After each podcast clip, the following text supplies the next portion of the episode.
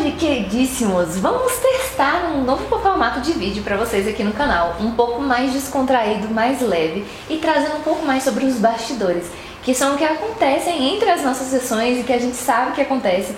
E se você é consultor e está me ouvindo, você sabe que é mais ou menos assim.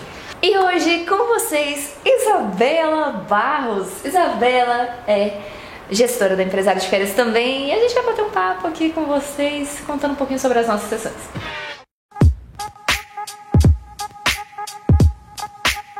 Sabe qual é uma das coisas mais engraçadas que acontecem em sessão? Eu acho que não é nem na sessão, eu acho que é quando começa com as vendas, que é o conto que o empresário conta sobre a empresa que ele tem. É, na verdade é a história que ele quer contar e as né? E que ele gostaria de acreditar que é real. Que né? ele às vezes até acredita que isso é verdade. É. E aí quando a gente entra na empresa para saber se é verdade mesmo, a história é um conto de fadas. tipo isso. Teve uma vez que a gente tava no cliente que tá, tinha, tinha um, um, uma determinada fruta que não tava no cardápio. O que que tava acontecendo? É um restaurante.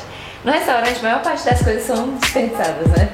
E aí a gente tava, tava tendo um desperdício muito constante disso e os negócios não estavam sendo reutilizados e a gente tava querendo permissão para poder fazer suco com aqueles negócios. Aí chega na reunião, né? Assim, queridíssima pessoa, nós precisamos da sua autorização para poder a gente usar essas frutas aqui sem ser para fazer esse drink. A gente quer fazer um suco dele. A pessoa não. Essa fruta não é nem utilizada aqui no restaurante. Essa fruta, essa fruta não tem aqui no restaurante.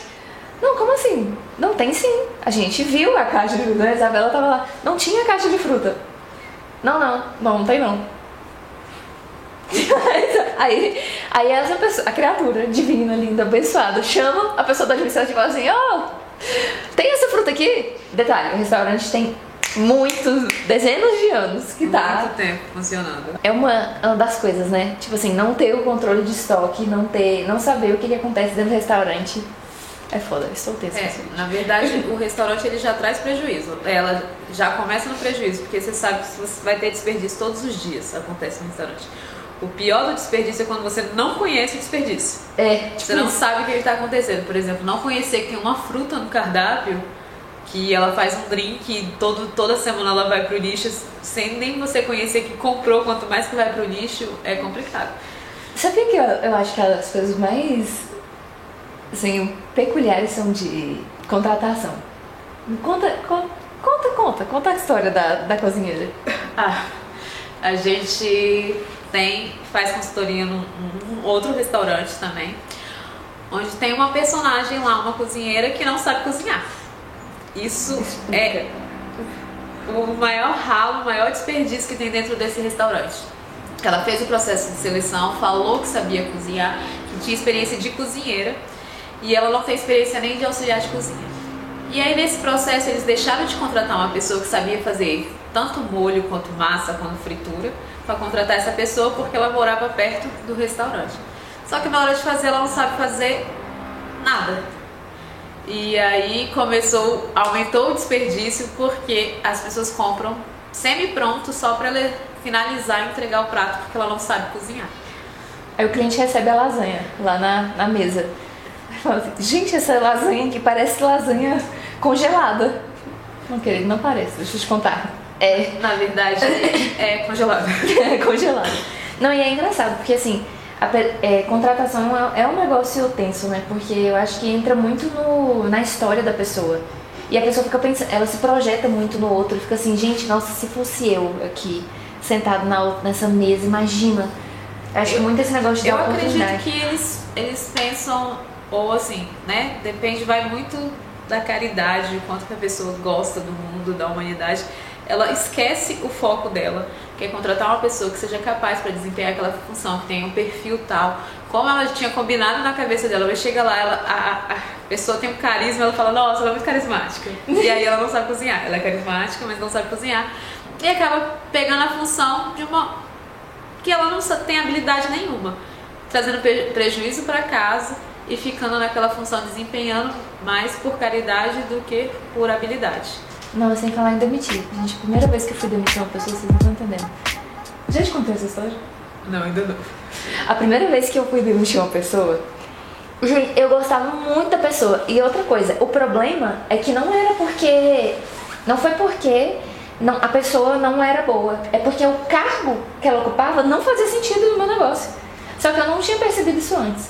E aí a pessoa era, nossa, a criatura chegava cedinho, sério, tipo, ela, ela, a gente fazia reunião todos os dias, 8 horas da manhã.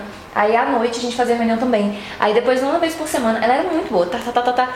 E aí eu precisei, precisei demitir ela. Ah, minha filha. Deu aquele frio no estômago? Não, não é isso. Eu passei uma semana antes chorando. Eu chorava todos os dias. Eu assim, meu Deus, eu vou ter que demitir. Aí, no dia que eu fui demitir ela, nossa senhora, tragédia. Ficou tão, tão, tão sofrida, assim, porque eu tava, eu tava muito mal, sério, eu tava passando mal na hora que eu tava demitindo ela.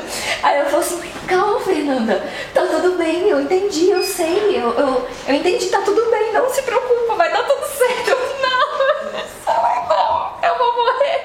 Fernanda, calma, tá tudo bem, eu sei, não, eu tô bem. Bem, tô tranquila, agora eu tô mais tranquila. Eu tô tranquila. Eu acredito que também as dores dos, dos empresários sejam a mesma, tanto para contratar quanto para demitir.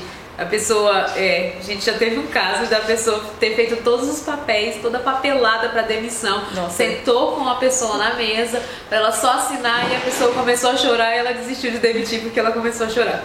É. Ela guardou os papéis, levou de volta para contabilidade e desistiu. Aí sabe o que acontece? A pessoa fica lá dentro, não tem função, não tem cargo e sairia mais barato se a pessoa pagasse a mesada para a pessoa e não tivesse pessoa lá dentro, é. que atrapalha. Que acaba atrapalhando, né? A gente leva essa caridade, essa humanidade todinha e esquece do seu negócio para pensar na pessoa. Chora. Chorar é um efeito muito bom. Acaba desistindo de demitir, no caso, desistindo de contratar ou contratando sem necessidade, só porque aquela pessoa diz que precisa. E na real a gente nem sabe se a pessoa precisa ou não. Tem pessoas que chegam, principalmente em restaurantes, que precisa muito, que não sabe, mas que vai trabalhar e quando ela começa a trabalhar, ela realmente não sabe, não dá valor àquela, àquela vaga e acaba dando trabalho e problema para o empresário. Ai, meu filho, se a gente for falar só de caridade que esse povo faz nas empresas, as pessoas têm uma noção, assim, uma, uma imagem do empresário malvadão, né? Assim, aquele empresário que só quer o lucro acima é de qualquer coisa. A gente podia comentar essa também, porque eu fiquei sabendo essa semana. É, e aí contratou uma pessoa que é analfabeta, porque chegou no espaço e falava que precisava muito, estava passando necessidade, só que para a função de pesar e etiquetar, sendo que ela não sabe nem ler, nem escrever. Não sei ainda. Vai ter que ter um treinamento específico para desenvolver essa pessoa, para ela saber marcar porque ela já foi contratada, assinou os papéis e tudo. ah, nossa, mas já aconteceu, sabia? Teve uma vez que a gente estava no supermercado e a gente precisava contratar um açougueiro. Acho que eu nem. Você nem sabe dessa história. A gente precisava contratar um açougueiro, eles contrataram também um açougueiro que não sabia ler nem escrever para poder. É, é, e ele precisa, né, marcar as coisas, peso da carne e tudo mais. E aí, sabe o que a gente ensinou para ele? A desenhar um símbolo que significava. A gente criou um código interno da empresa e aí ele ficava olhando tipo um manual dos símbolos e aí o símbolo tinha, significava aquela coisa assim, as coisas que a gente faz para dar certo. Mas enfim, gente, esse foi o primeiro vídeo de bastidores. Eu espero que vocês tenham gostado. A gente vai ter mais alguns videozinhos assim. E eu aguardo você nos próximos vídeos. Então, pessoal, muito obrigado. Um beijo pra vocês e aguarde as próximas cenas dos bastidores. muito bom.